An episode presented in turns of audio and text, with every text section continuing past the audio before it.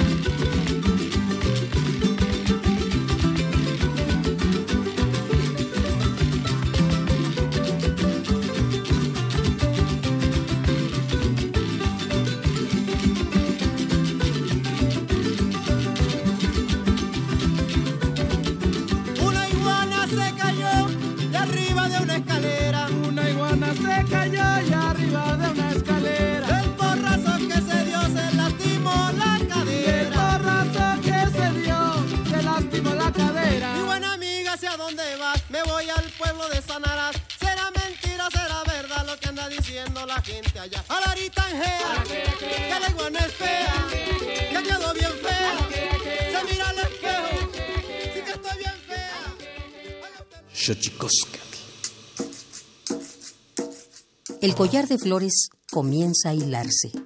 Es momento de ir a lo profundo. Radio UNAM presenta Xochicóscatl, collar de flores, con Mardonio Carballo. Hacemos revista del México profundo.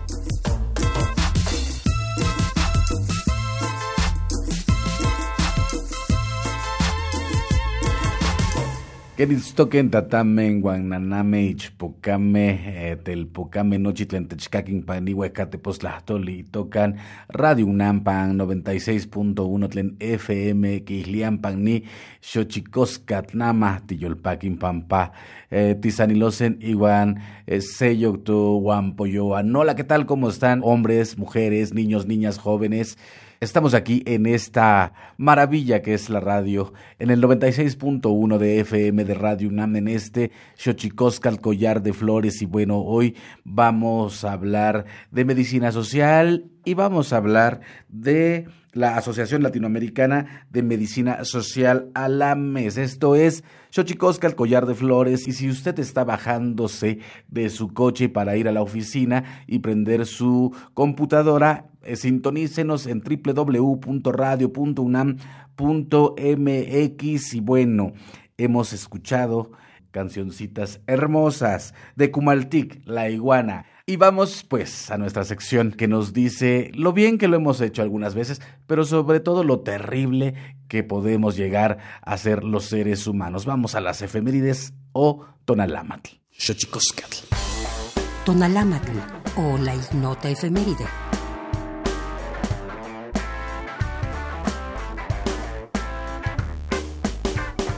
7 de enero de 1907. Inicia la huelga en la fábrica de textiles de Río Blanco, Veracruz, considerada el movimiento obrero antecedente de la Revolución Mexicana. 8 de enero de 1918. Se publican los 14 puntos de Wilson, propuestos por Woodrow Wilson y que dan origen a la Sociedad de Naciones, organismo precursor de la ONU.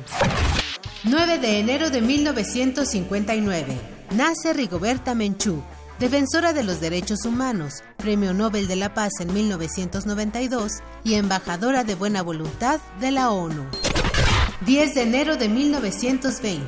La Sociedad de Naciones se reúne por primera vez y ratifica el Tratado de Versalles poniendo fin a la Primera Guerra Mundial.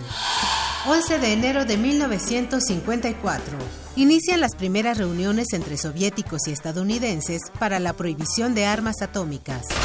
12 de enero de 2001. Se crea en México el Instituto Nacional de Mujeres, que tiene como objetivo trabajar por la equidad de género y combatir la violencia y discriminación hacia la mujer. 13 de enero de 1898. El periódico francés Le publica el artículo Jacques, escrito por Émile Zola. El texto aborda el racismo y la intolerancia. Esta denuncia le costaría al escritor el exilio.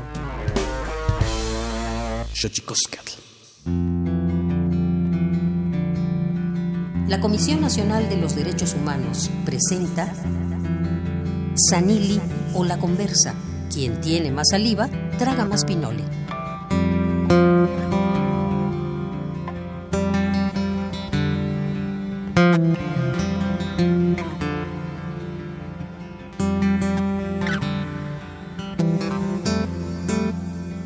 bueno, le decía a usted aquí, bienvenido a Xochicosca, el collar de flores. Vamos a hablar de la Asociación Latinoamericana de Medicina Social y en general de Medicina Social. Eh, tenemos de invitados, como usted ya pudo escuchar en la parte musical, a Kumaltik, eh, Freddy Naranjo Vega en la jarana y el zapateado y la voz, Juan Francisco Friedman. Eh, en la voz también a Enrique Palacios Vega, Requinto y voz, Omar Durán, Jarana, Pandero y voz son músicos del estado de Veracruz y de la Ciudad de México. Ya ve que ahora el son jarocho se ha vuelto una especie de música del mundo en la cual eh, suena en todos los lugares donde es posible o donde ha hecho posible su florecimiento. Y bueno, vamos a hablar, como ya le decía, tenemos eh, con nosotros a, vamos a empezar por Cintia.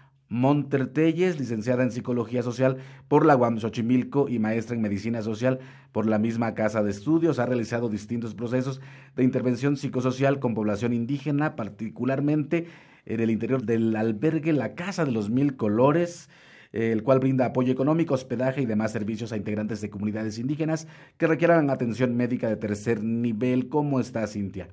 Muy bien, gracias. Y pues bueno, un placer estar acá con ustedes. No, hombre, qué maravilla que nos compartan su experiencia en este espacio de Xochicosca, el collar de flores. Radio UNAM, arroba Radio UNAM, ahí es donde estamos en Twitter y también estamos en arroba guion bajo, collar de flores y arroba Mardonio Carvalho, también ahí para que podamos juntos eh, hacer las preguntas o las dudas que devengan de esta charla que también está con nosotros, Ana Rita Castro, integrante de la mesa directiva de la Asociación Latinoamericana de Medicina Social, Alames México, politóloga y doctora en Ciencias en Salud Colectiva por la UAM ¿Cómo estás? Hola, Mardonio, ¿cómo estás? Gracias, gracias por esta invitación y a tu equipo. No, hombre, pues nosotros felices de que estén con nosotros para hablar de, temas muy importantes con respecto de, bueno, poco a poco vamos a ir eh, sacando el hilo de la madeja para hablar de Alames, de lo que hace y sobre todo también de, de este componente entre lo social y la salud y en general me parece importantísimo eh, con los pueblos y comunidades indígenas de nuestro país. También está con nosotros Edgar Rodolfo Bautista Jiménez, coordinador general de la Asociación Latinoamericana de Medicina Social Alames México, médico cirujano, maestro en medicina social y candidato a doctor en ciencias en salud colectiva. Ya eres, ya eres doctor, ¿no, Edgar? Eh, ya, ya, ya doctor, nos mandó un currículum un poco atrasado. es colaborador del colectivo contra la tortura y la impunidad y forma parte de la Red Nacional de Peritos y Expertos Independientes contra la Tortura desde el 2014. Edgar Rodolfo, además es muy amigo mío. ¿Cómo estás? Bien, gracias Mardonio por la invitación para venir a reflexionar un poco sobre la salud de los pueblos indígenas de México. ¿De qué se mueren los pueblos indígenas de México, Edgar? Uy, ¿de qué se mueren? Eh, se mueren por decisiones políticas. Esa es la, la principal causa de mortalidad. Eh, la medicina social se dedica a investigar la política pública, se dedica a investigar el papel del Estado y cómo se conforman políticas económicas, políticas laborales, en donde efectivamente los pueblos indígenas están excluidos, eh, y políticas de salud para la población que constituyen, al menos en México, un sistema de salud em, dirigido, por un lado, a las personas que trabajan en el Estado, se les ofrece el ISTE, eh, por otro lado, los trabajadores de cualquier empresa que se les da un IMSS, y a las personas que no están insertas en, en el mercado laboral, pues se les da eh, los servicios de salud estatales. El problema ahí son los presupuestos y los niveles de atención. Por ejemplo, a las personas que viven en una eh, comunidad eh, en la Ciudad de México que no están insertos al, mercado laboral y que no tienen seguridad social, solo se les da un hasta un primer y segundo nivel de atención. ¿Qué quiero decir con segundo nivel de atención? Hospitales generales en donde cuando menos debe de contar con cuatro especialidades. Es decir, las personas que no producen dinero solo tienen acceso a cirugía general, ginecobstetricia, urgencias y pediatría. Nada más. Sin embargo, el IMSS y el ISTE tiene ya toda la cartera de especialidades en la Ciudad de México se tiene la fortuna de que la población pueda acceder a un hospital de tercer nivel para un nefrólogo, un cardiólogo, eh, un oncólogo. Sin embargo, en cualquier otro estado de la República hay alrededor de un hospital de tercer nivel o de especialidades por estado. Entonces, eh, regresando a la pregunta de por qué se mueren, eh, porque a la, la forma en la que se constituye el sistema de salud da un tipo de servicios, no solo un tipo, sino la calidad de los servicios que ofrece, menor a poblaciones rurales o poblaciones que no están en, en el centro de la ciudad. Y por otro lado, eh, eso, Michel Foucault, que es un filósofo que me encanta, él, él dice que a partir de las políticas y del Estado se conforman o se decide las vidas que merecen ser vividas. Y esto es muy interesante porque se acaba de eh, cancelar el seguro de gastos médicos mayores para los funcionarios de alto nivel, ¿no? Con respecto a, a, las noticias que ha dado López Obrador. Entonces, ese es el meollo. ¿Quién vale más y cuánto pago para asegurar a quién y de qué manera?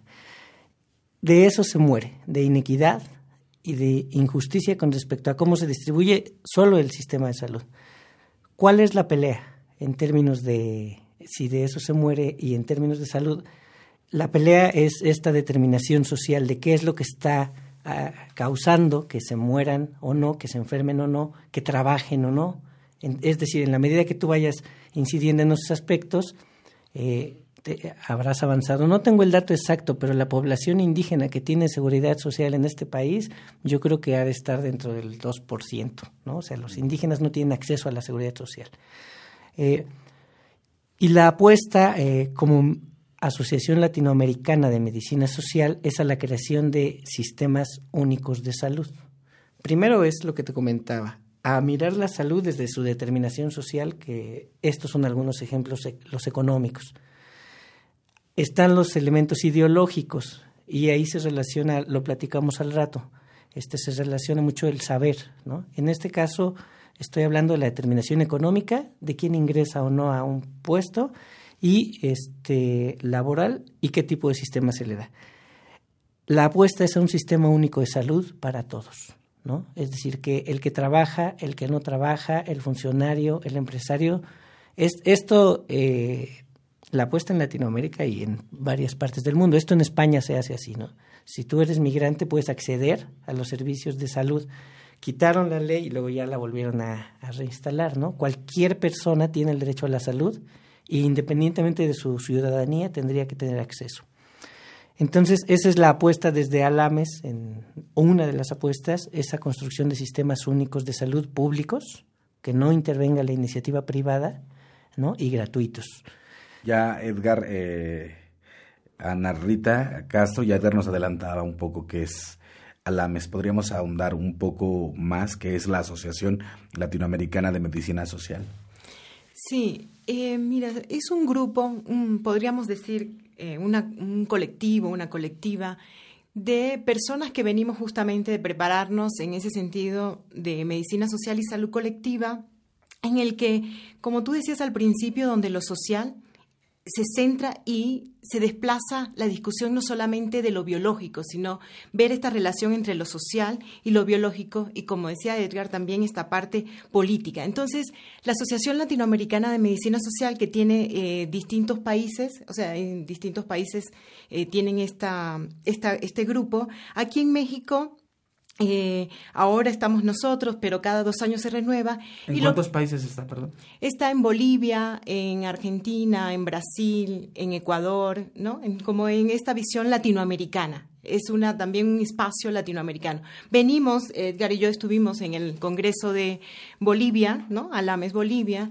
donde Evo también asistió a la inauguración. Es decir, lo que te quiero contar es que además de que es una propuesta teórica y metodológica, tiene un compromiso político en el sentido de transformar las condiciones de vida de los pueblos, de la, de la sociedad, de los grupos, ¿no? Y de estos colectivos que se llaman, que se reconocen como pueblos indígenas y pueblos originarios.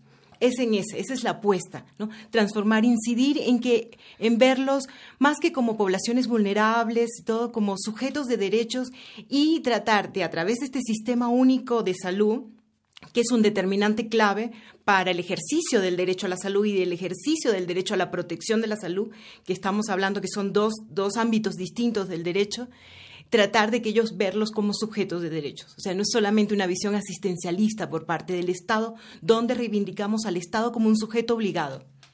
¿Qué tan complicado, eh, Cintia, eh, Montertelles, licenciada en Psicología Social por la UAM Xochimilco, ha realizado distintos procesos de intervención psicosocial con población indígena en el, albergue La Casa de los Mil Colores. Así es. ¿Cómo, cómo entender un poco, yo siempre decía, en la constituyente lo decía mucho, ¿no? ¿Cómo, cómo ser sujeto de derecho cuando se es objeto de estudio todo el tiempo? Y eso es correcto, ¿no? Eh, inclusive, yo lo pienso desde inclusive de mi propia historia familiar.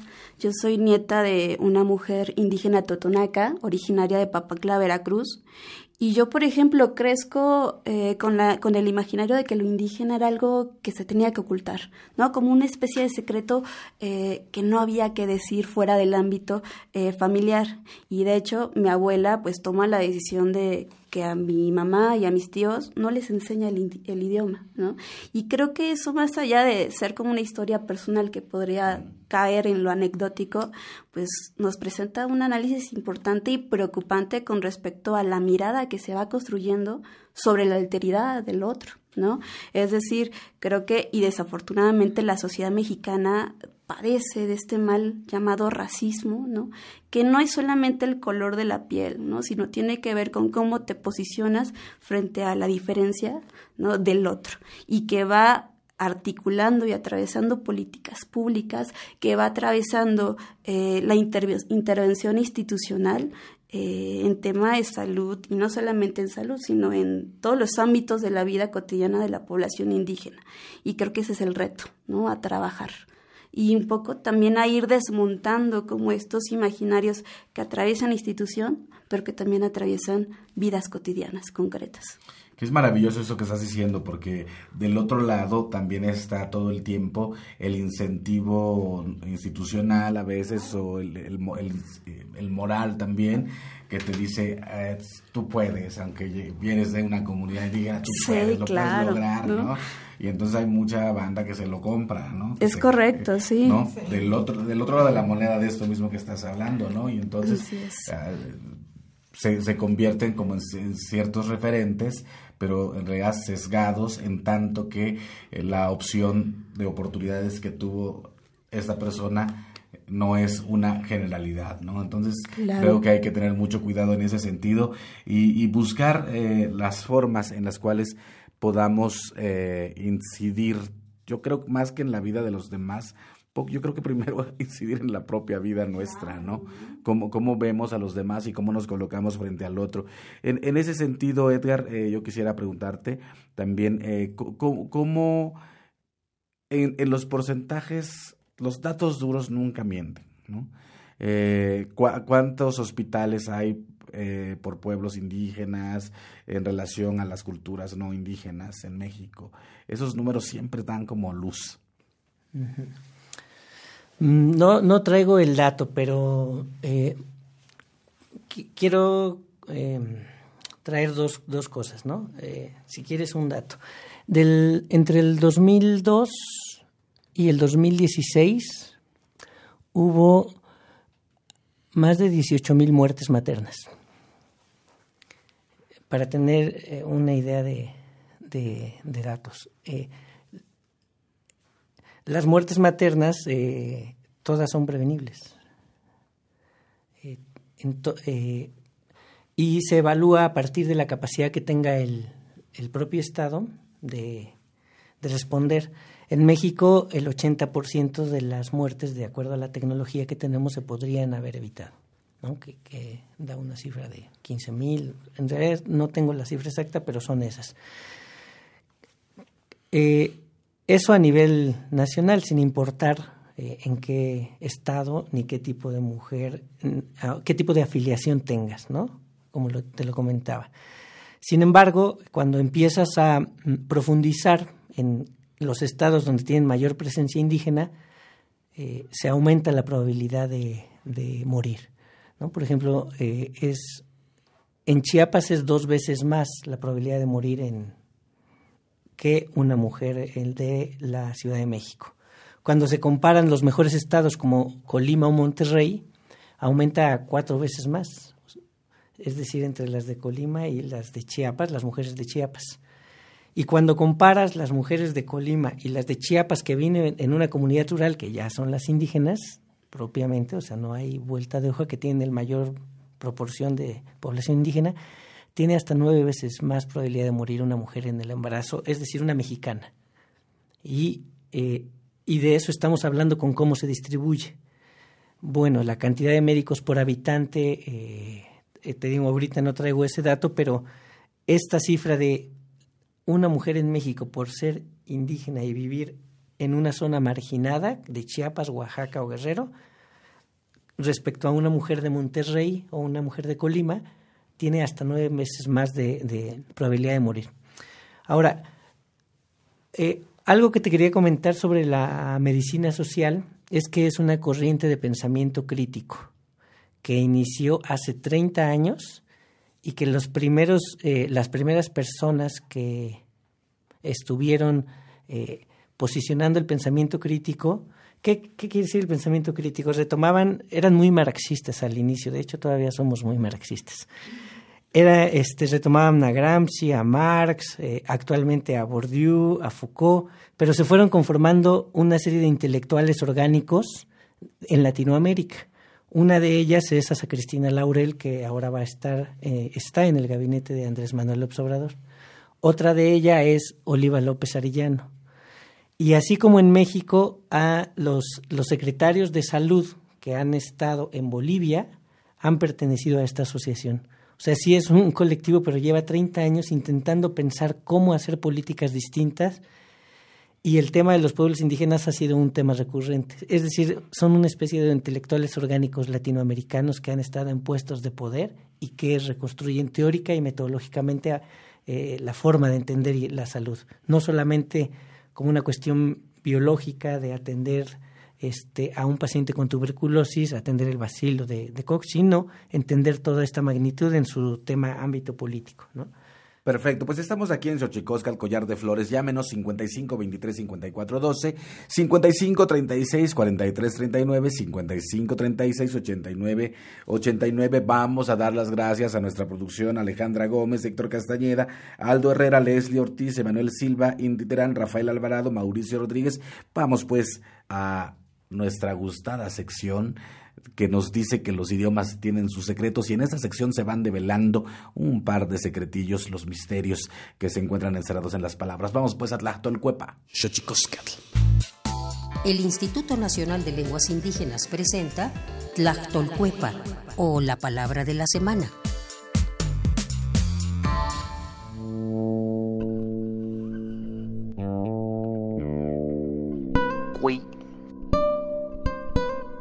Esta es una expresión de origen chatino que se utiliza para referirse a un mamífero desdentado, originario de América, y cuyo dorso y cola están protegidos por placas córneas articuladas que le permiten enrollarse. Hablamos del armadillo. El término es un sustantivo que proviene de la familia lingüística otomangue y pertenece a la agrupación lingüística chatina. De acuerdo con el Catálogo de Lenguas Indígenas Nacionales, redactado en 2008, el idioma chatino se habla en 13 municipios de la parte suroeste de Oaxaca. Tiene seis variantes lingüísticas y cuenta con 40.722 hablantes mayores de 3 años.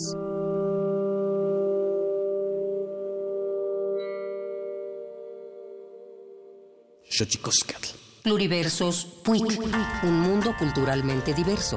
Espacio en colaboración con el Programa Universitario de Estudios de la Diversidad Cultural y la Interculturalidad.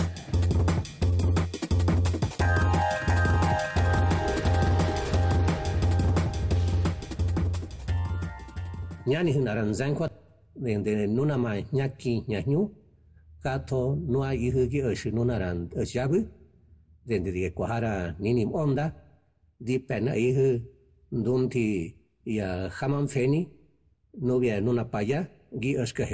A todos los radioescuchas les envío un saludo muy cordial a través de mi lengua ñañú del Valle del Mezquital. Jaime Chávez Marcos es originario del Espíritu, municipio de Esmiquilpan Hidalgo. Pintor, narrador y poeta en lengua ñañú, fue presidente del Consejo Directivo de Escritores en Lenguas Indígenas, ELIAC, asociación civil nacida en 1993 en Texcoco, tierra de Nezahualcóyotl, el emperador poeta. Peliac surge a partir de una necesidad de que los maestros bilingües en ese entonces, estamos hablando finales de los 70, principios de los 80, de conjuntamente, en hermandad, pues poder organizarse para lograr de manera conjunta ver esta situación de la escritura de las lenguas mexicanas. Producir y difundir la literatura indígena y a sus escritores son dos de los cometidos del IAC. Para ello, el trabajo en conjunto y la literatura en hermandad ha sido una de sus particularidades. Como pertenecientes a pueblos y comunidades eh, indígenas, tenemos esta virtud de trabajar en hermandad así como también todo lo que se realiza en nuestros pueblos y comunidades es de manera colectiva. Por lo tanto, esto debe de reflejar en nuestra literatura, una literatura que tenga un origen colectivo. Una de las características del movimiento de la literatura en lenguas mexicanas es precisamente trabajar una literatura de forma colectiva. Crear y mantener espacios autogestivos que buscan el resurgimiento de las lenguas mexicanas, sin duda, representa grandes logros, pero también desafíos, siendo la cuestión financiera uno de los retos para la asociación. A nivel internacional y propiamente a nivel de Latinoamérica, el IAC es una de las organizaciones que son referentes en otros países. México es el, se considera como el único país que tiene este tipo de organización. Apenas están en ese proceso diferentes países como Bolivia, como Chile, Venezuela. La experiencia del trabajo colectivo de AELIAC ha inspirado para que otras organizaciones en nuestros países puedan hacer algo parecido. Este 2019, declarado por la UNESCO el Año Internacional de las Lenguas Indígenas, el trabajo de Jaime Chávez nos recuerda la importancia del apoyo y respaldo a los esfuerzos independientes y autogestivos.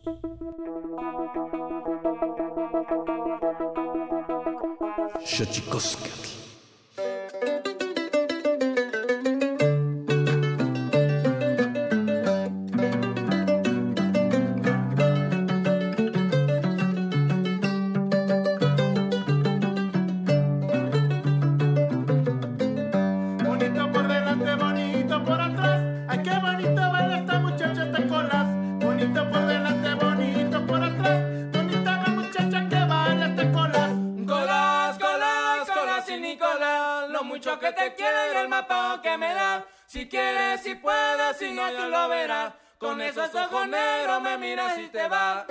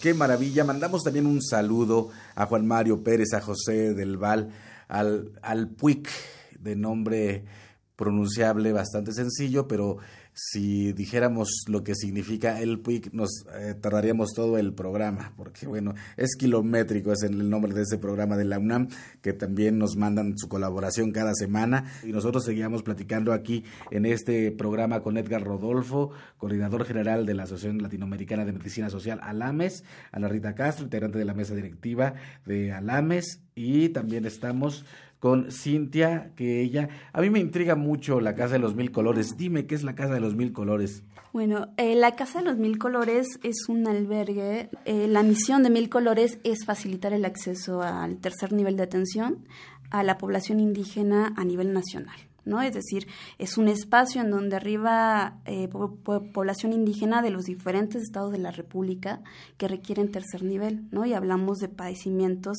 justamente, eh, no sé, como el, grupo con el cual yo trabajé, había pacientes de cáncer, ¿no? Pacientes de leucemia, eh, personas que requieren hemodiálisis, es decir, padecimientos en donde la vida está comprometida sí o sí. ¿No? Y en donde desafortunadamente tanto el tratamiento médico como eh, los propios medicamentos tienen un costo altísimo.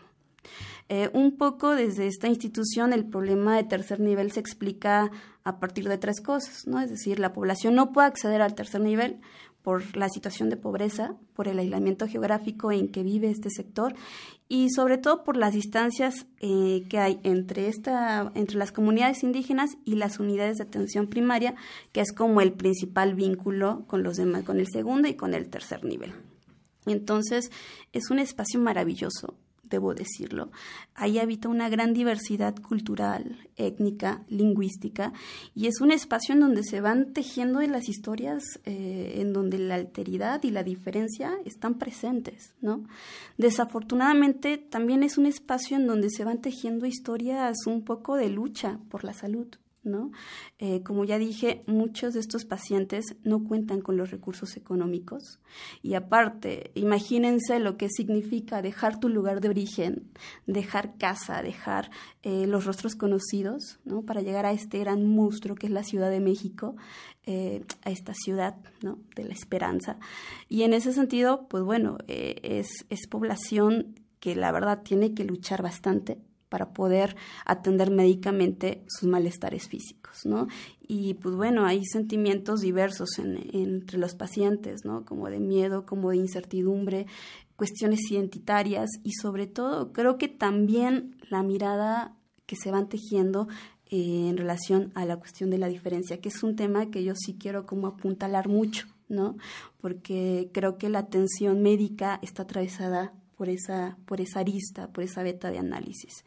Eh, particularmente, y yo creo que ya después tendré tiempo, sí me gustaría como compartir algunas de estas historias, que son historias que narran este tránsito, este camino que tienen que ir andando para poder llegar a la Ciudad de México y para poder atenderse médicamente. Bueno, lo que lo vas pensando, ya Edgar nos adelantaba eh, lo que era la medicina social. ¿Por qué no ahondas, Ana Rita, con respecto de esto? La medicina social, porque efectivamente uno siempre viene a la radio y lanza conceptos y que de repente no sabe si los demás están entendiendo o estamos entendiendo.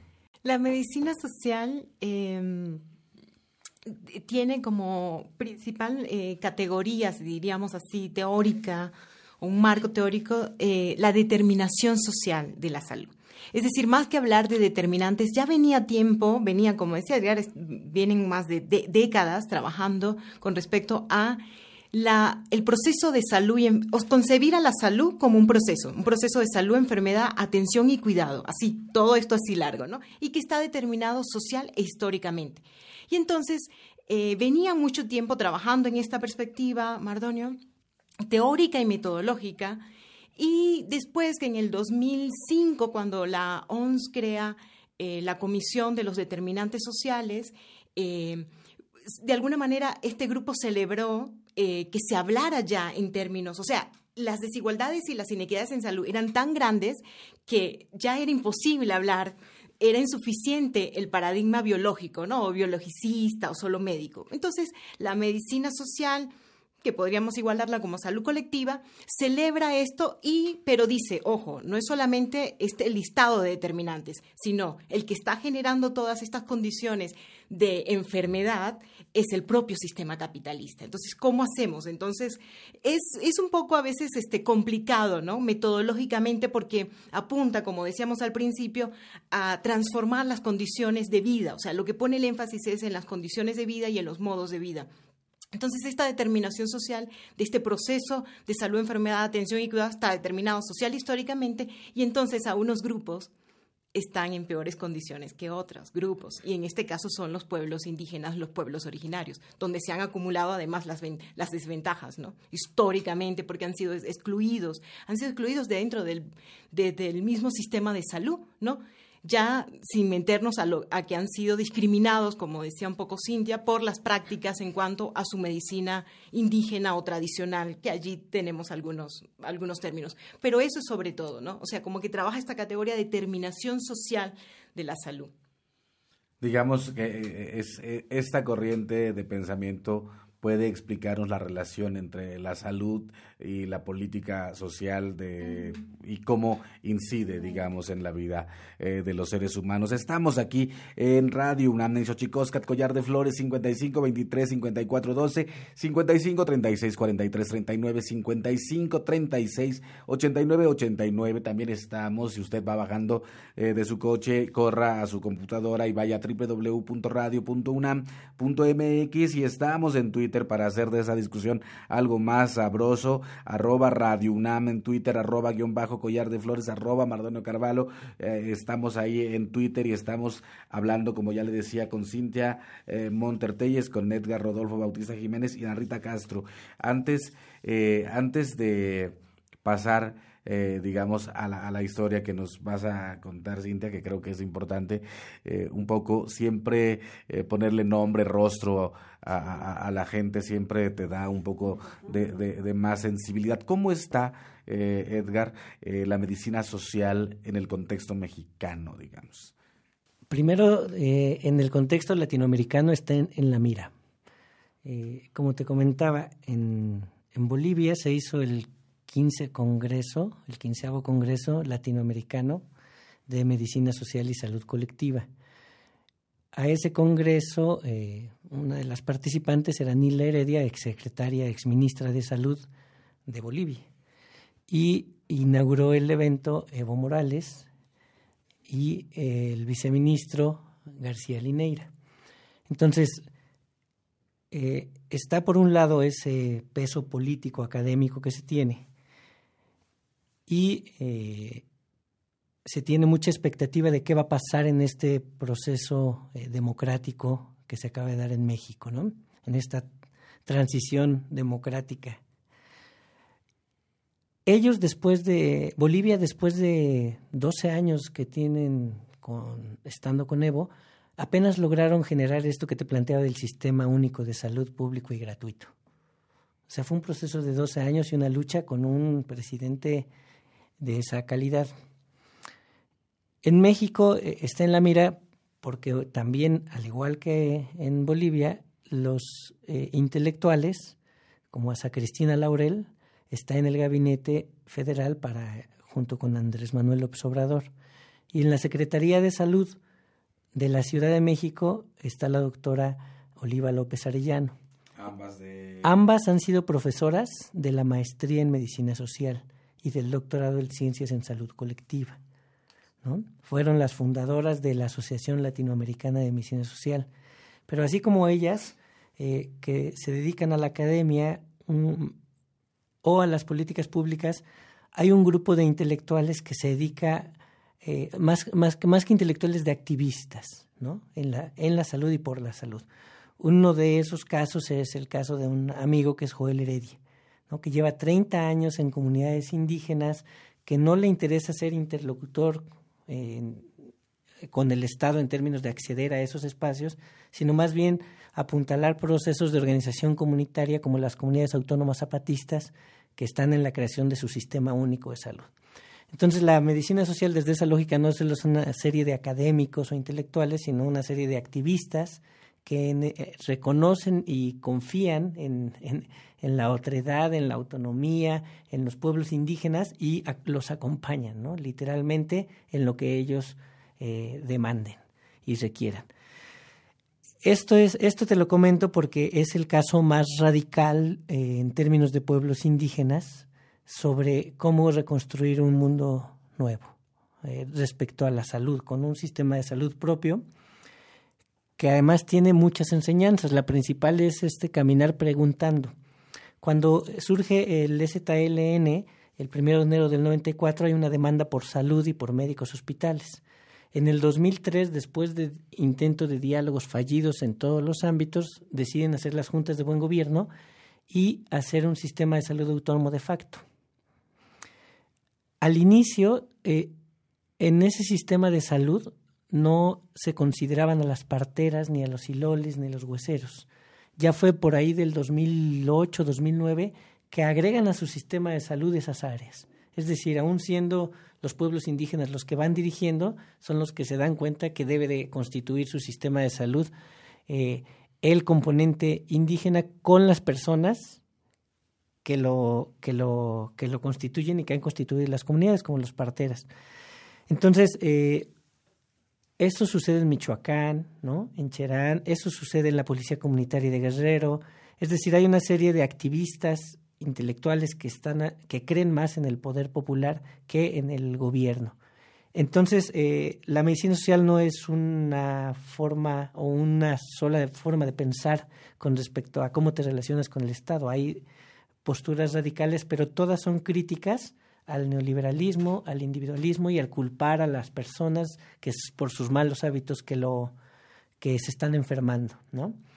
Entonces, eh, desde este, desde esto que te estoy planteando, hay muchas paradojas, ¿no? Como qué hacemos en esta transición democrática o en este triunfo de López Obrador con estos movimientos sociales eh, que tienen posicionamientos radicales y transformadores, pero también con este cuerpo de intelectuales de la medicina social este, que creen que deben de avanzarse en las políticas públicas y que es un, eh, un camino largo, porque el, el, sistema de salud viene desmantelándose desde hace 30 años, también cuando empezaron con De la Madrid, el hecho de las afores, ¿no? de que se hayan eh, privatizado los fondos de las pensiones, el hecho de la, el pensionista, eh, es decir, son el hecho de permitir que entren la iniciativa privada a partir de la terciarización, es decir, que contrates tú a empresas para que trabajen en el sistema público de salud, son eh, formas de privatización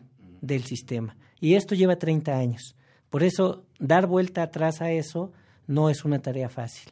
Y contemplar a los grupos que están construyendo ciudadanía y que están ejerciendo su derecho a la salud, que es responsabilidad del Estado, tampoco estaría fácil. Es ante ese panorama que se encuentra la, la cuarta transformación de cómo lidias con esto, pero además en el, en el caso extremo, lo haces desde la hegemonía del saber y del poder de las instituciones médicas. O sea, como, como debe ser, ¿no? O sea, es ese reto de... Por eso decía que los zapatistas están adelantados en años luz, porque lo hacen desde sus lenguas y nadie... O sea, ¿cómo le vamos a hacer o cómo se le va a hacer para considerar la lengua en las 69 lenguas indígenas este, en la constitución de un sistema de salud único? Porque además, si quieres una experiencia de participación social en salud, esa es, junto con otras, ¿no? Y decía la policía comunitaria, una serie de grupos en Veracruz, en varios espacios. Eh, ¿Cómo haces para considerarlos? Y en los casos más extremos es cuando hay luchas, por ejemplo, contra las mineras, como en, Cuernavaca, que se organizan para dar atención a la salud, la población, y confrontan a este, a este tipo de eh, empresas, ¿no? Eh, no es una tarea fácil y son los temas que se dedica a estudiar la medicina social y la salud colectiva, ¿no? Lo, que, lo que en verdad trastoca la, la salud, el cuerpo, el territorio, la lengua, es lo que, es lo que hay que ir entendiendo para ir viendo por dónde habría que caminar. Qué rápido pasa el tiempo porque creen que ya casi acabamos este programa. yo quisiera, Silvia, que no te me fueras sin que nos cuentes la sí, historia. claro, por una de supuesto. las historias. Bueno, eh, rápidamente, y nada más quisiera como acotar algo a lo que decía el maestro Bautista, ¿no? Creo que hay una deuda histórica, son los eh, acuerdos de San Andrés, ¿no? Aquellos acuerdos que no se han cumplido y que justamente hablan sobre derecho y autonomía de pueblos indígenas. Y pues bueno, eh, como te decía, Mil Colores es un lugar maravilloso. Eh, ahí tuve la oportunidad de hacer acompañamiento a paciente indígena, en donde, eh, pues bueno, la historia de o el tránsito de un proceso de atención médica de tercer nivel inicia desde la certeza en donde tú sabes, ¿no? Que ser o nacer dentro de una eh, comunidad indígena significa que no vas a tener posibilidad, a diferencia de otros sectores de la sociedad, para recibir atención médica de calidad, ¿no? Por ejemplo, te cuento, está el caso de la señora Mari, ella padece insuficiencia renal y pues bueno, su camino empieza desde que llega al centro de salud, tiene que recorrer un largo tramo y se da cuenta de que para empezar no, no cuentan con los insumos necesarios, ¿no? Eh, dentro de la comunidad no hay ningún médico, trabajador social, eh, que conozca tanto usos y costumbres, que tendría que ser algo fundamental. No cuentan con traductor, por ejemplo, ¿no? De manera tal que uno va viendo estas eh, pequeñas limitaciones, por decirlo de alguna manera, que van entorpeciendo el camino eh, hacia una atención médica de calidad. Eso se aúna que aunque los centros de, salud deberían de ser como el vínculo entre el segundo y tercer eh, nivel de atención, eso raras veces sucede. Y se, se enfrentan ante el miedo de ¿y ahora qué hago? ¿No? Salvo algunos casos, porque, por ejemplo, Mil, Mil, Colores desafortunadamente no cuenta como, con una difusión importante dentro de los estados de la República, se enfrentan a que si tienen la suerte de encontrarse con una enfermera, que sí los hay, ¿no? De médicos que se preocupan por asesorar eh, qué camino seguir, pues bueno, llegan a la Ciudad de México y acá es como no más la otra travesía. Es correcto. Enfrentarse con el otro monstruo. Y bueno esas historias se repiten ahí uh -huh. como la de la señora Mari. Hemos visto varias varios va varias y varios. Y bueno Edgar Bautista eh, coordinador general de la Asociación Latinoamericana de Medicina Social muchas gracias por la visita. Los micrófonos se quedan abiertos. Te parece me parece. Ana Rita Castro, sí, dime, dime, dime, dime. Eh, nada más para terminar, en octubre del siguiente año vamos a hacer el Congreso Nacional de Medicina Social en Zacatecas. Entonces, para que estén atentos a nuestras actividades y síganos en Facebook como Alames México. Okay. Ana Rita, ¿con qué te despides? Me despido, bueno, te agradezco mucho este espacio y solamente para hacer una diferencia en que la lucha de la medicina social está enmarcada en el derecho a la salud y trabaja sobre los determinantes. ¿Y qué son los determinantes? Acceso al agua limpia, potable, acceso a una vivienda digna, un trabajo, a recreación. O sea, como es una visión más amplia, pone el énfasis en la salud más que en la enfermedad. Y también, por supuesto, el derecho a la protección de la salud que se enfila más a la atención médica, a los servicios, pero lo engloba. O sea, el derecho a la salud engloba este derecho a la protección. Y sobre todo que la visión de la medicina social y la salud colectiva es un eje transversal, es de la participación de estos pueblos, de estos colectivos que se reconocen como pueblos originarios y pueblos indígenas. O sea, no venimos con la receta hecha, sino solamente facilitadores de este proceso. Se construye en conjunto. Cintia Monter, ¿con qué te despides? Con la urgencia de que hay que construir eh, otras formas alternativas ¿no? de la intervención institucional, quizás unas más fundadas en un diálogo horizontal que no se basa en la tolerancia ¿no? y en el reconocimiento, sino una relación de igual a igual. En la justicia, en el respeto y en la dignidad. Es correcto. Vamos, pues muchas gracias a Alames por visitarnos aquí. Vamos a nuestra sección más libros al rostro, lo que es lo mismo, más Amoch menos Face. Más libros al rostro, o lo que es lo mismo, más Amoch menos Face. Espacio en colaboración con el Instituto Nacional de Antropología e Historia.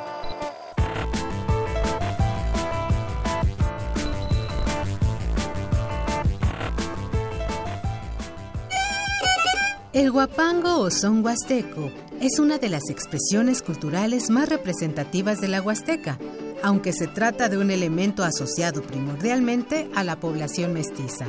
El acervo que conforma este género musical consta de alrededor de 50 sones tradicionales y de un gran número de guapangos modernos. La principal característica de los sones de corte tradicional huasteco se manifiesta en el canto, ya que éste se lleva a cabo mediante series de coplas independientes que se asocian en la interpretación de una manera más libre y aleatoria, sin siquiera guardar, en la mayoría de los casos, una relación temática entre ellas.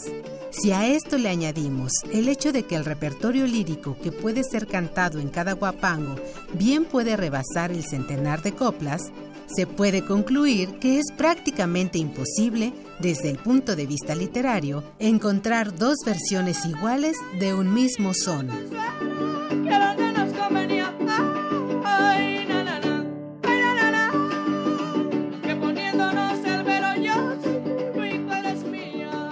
De manera excepcional, es también posible escuchar ciertas formas líricas que nos remiten a la tradición poética española. La música que acompaña las danzas suele estar integrada por una serie de sones que según el caso pueden ir de 10 hasta más de 100 cada uno de los cuales consiste en una melodía breve que se repite una y otra vez en función de la danza misma. Con relación a los instrumentos utilizados, el mosaico que se presenta en la zona huasteca es muy rico y variado. Va desde instrumentos de origen prehispánico como el teponashcle, la mancuerna formada por una flauta de carrizo y un pequeño tambor de doble parche, la afiliación de un violín y una quinta guapanguera, hasta instrumentos de cuerda representados por pequeñas arpas, rabeles y diminutas jaranas de tres o cuatro cuerdas. Para conocer más sobre este género musical, te recomendamos escuchar el disco Música Huasteca de la colección Testimonio Musical de México. Encuéntralo en librerías Educal y tiendas o librerías del Instituto Nacional de Antropología e Historia. Xochicoscatl.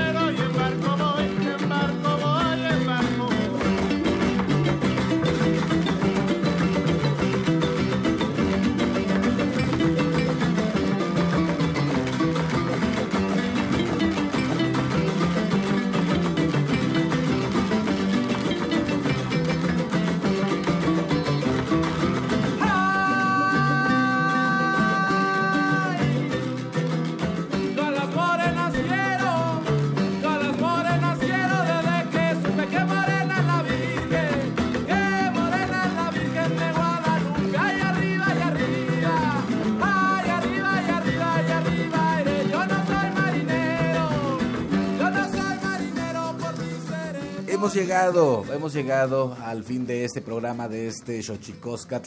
Saludos a todos los Xochicos escuchas, si podríamos decirles así, y obviamente agradecer a los integrantes de Cumaltic Freddy, eh, Naranjo Vega, Juan Francisco Friedman, Enrique Palacios Vega, Omar Durán, y bueno, a usted por escucharnos y a todos los que nos siguen en este programa Xochicoscat, Tlaxcamati, Miak, Momela, Huampanchicueitonati,